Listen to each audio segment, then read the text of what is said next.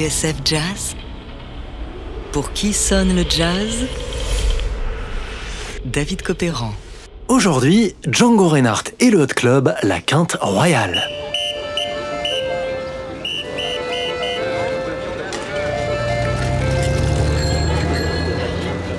Nous sommes à Paris en 1935 et il se passe quelque chose. Dans les rues de Pigalle, dans les cabarets Montmartrois, dans les salles des beaux quartiers, dans l'antichambre des salons chics et dans les rédactions des quotidiens, un bruit court, un bruit ou plutôt un curieux guitariste, flanqué d'un violoniste et de leurs trois camarades tout à cordes, Django Reinhardt, Stéphane Grappelli et le quintet du Hot Club de France. Ils jouent cette musique hot venue des États-Unis, mais ils la jouent à leur manière, c'est-à-dire sans tambour ni trompette.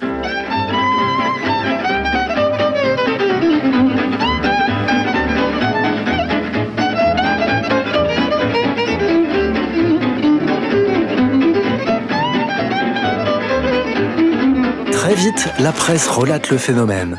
Le groupe à cordes pincées et sonnées de Django Reinhardt, écrit l'intransigeant, ce jazz sans bois ni cuivre, confère à cette musique un aspect aussi inattendu qu'attachant.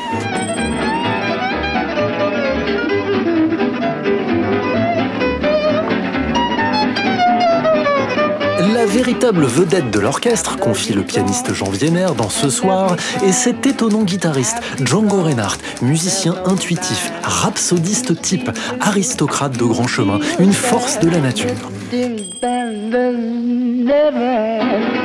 Oui, tous les observateurs s'accordent à dire que ce drôle de quintet pourrait s'inviter à la table des grands. Ces solistes sont comparables aux meilleurs américains et même supérieurs en général, s'exclame Hugues Panassier, pape de la critique, dans le journal Comédia. Panassier dont on rappelle qu'il est à la fois jugé parti en tant que président du Hot Club de France. Quant au Figaro, il loue, je cite, l'espièglerie, la fantaisie qui apporte au genre quelque chose de plus lumineux, de plus latin que les groupements américains.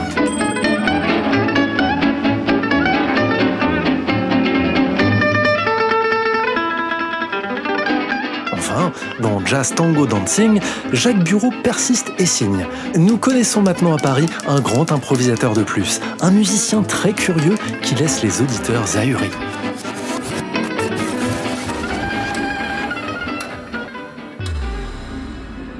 Pour Django Reinhardt et le quintet du Hot Club de France, tout a commencé quelques mois plus tôt, comme le raconte Noël Balin dans Django Reinhardt, le génie vagabond, aux éditions du Rocher.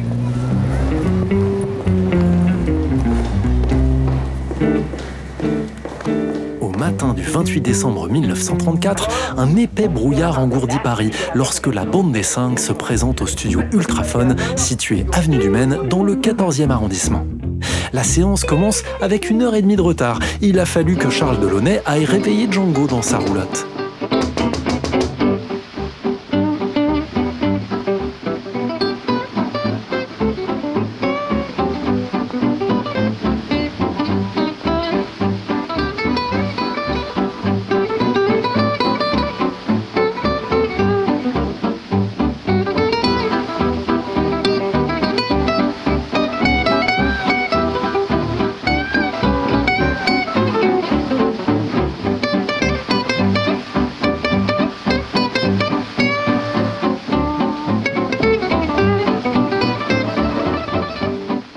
Reinhardt et Stéphane Grappelli se sont rencontrés vers 1933 dans cette boîte de Montparnasse, la Croix du Sud. Mais selon toute vraisemblance, leur chemin s'était déjà croisé auparavant, au détour d'un bœuf. Grappelli, en effet, se souvenait d'être passé dans la roulotte des Reinhardt, porte de Montreuil.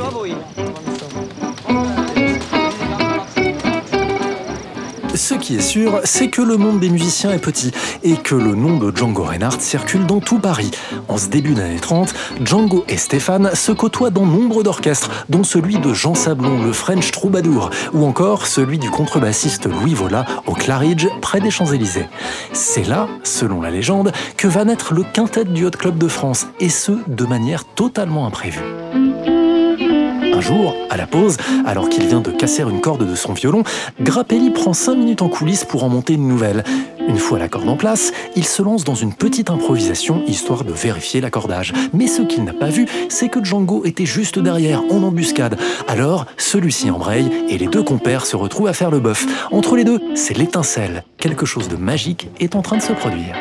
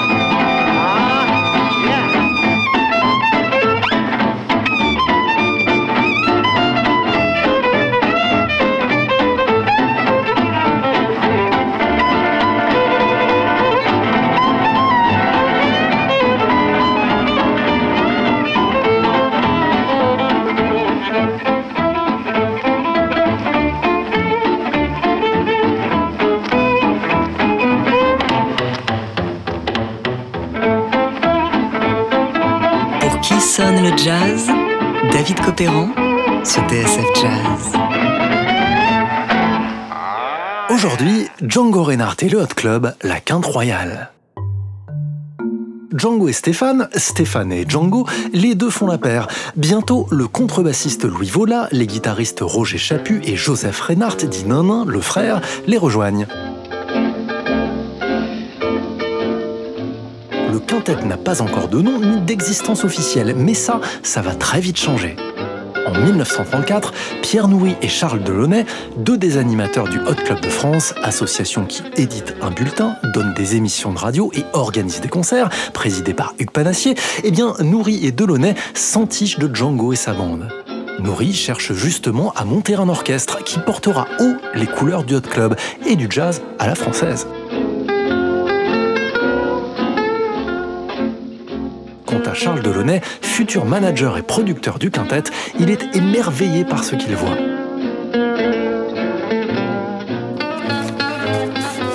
Leur musique, raconte-t-il dans ses mémoires, était surprenante par la verve mélodique, la délicatesse des improvisations, l'efficacité rythmique.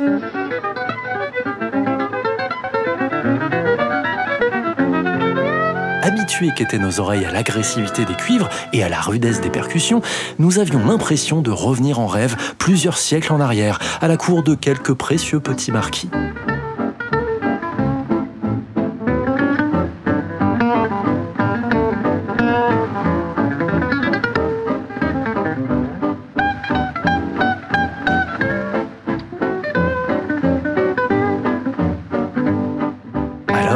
Pierre Noury et Charles Delaunay prennent leur bâton de pèlerin et démarchent les maisons de disques. Surprise, elles rechignent à signer ce groupe tout à cordes, emmené par un guitariste gitan.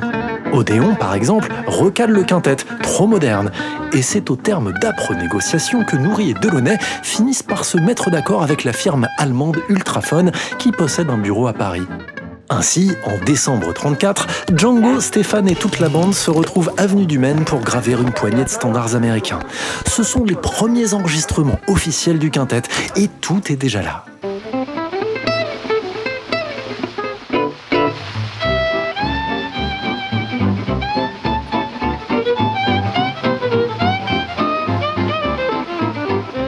Ce qui frappe d'emblée, c'est ce son direct, l'assise du tempo et le swing imparable malgré l'absence de section rythmique. Et puis, la joie avec laquelle Django et Stéphane se jouent des thèmes, les paraphrases, les redécors, avec ce qu'il faut d'humour et d'impertinence. Ça, c'est très moderne. On a l'impression que rien ne leur fait peur et que rien ne peut les arrêter. Ceci dit, tout n'est pas parfait au pays du quintet. Django avait son caractère. Très vite, en effet, ça frotte entre Django et Stéphane, car le nom du manouche est toujours mis en avant sur les étiquettes des disques, alors qu'après tout, ils sont deux solistes dans l'aventure. Et puis, il y a encore du chemin à parcourir avant que le quintet ne mette tout le monde d'accord.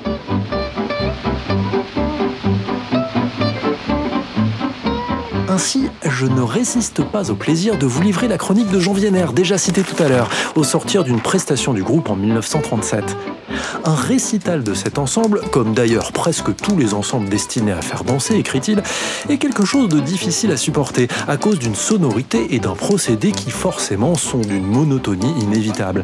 Le quatrième morceau du programme est en somme le même que le second qui ressemblait étrangement au premier, lequel se retrouva dans le septième, le neuvième, etc.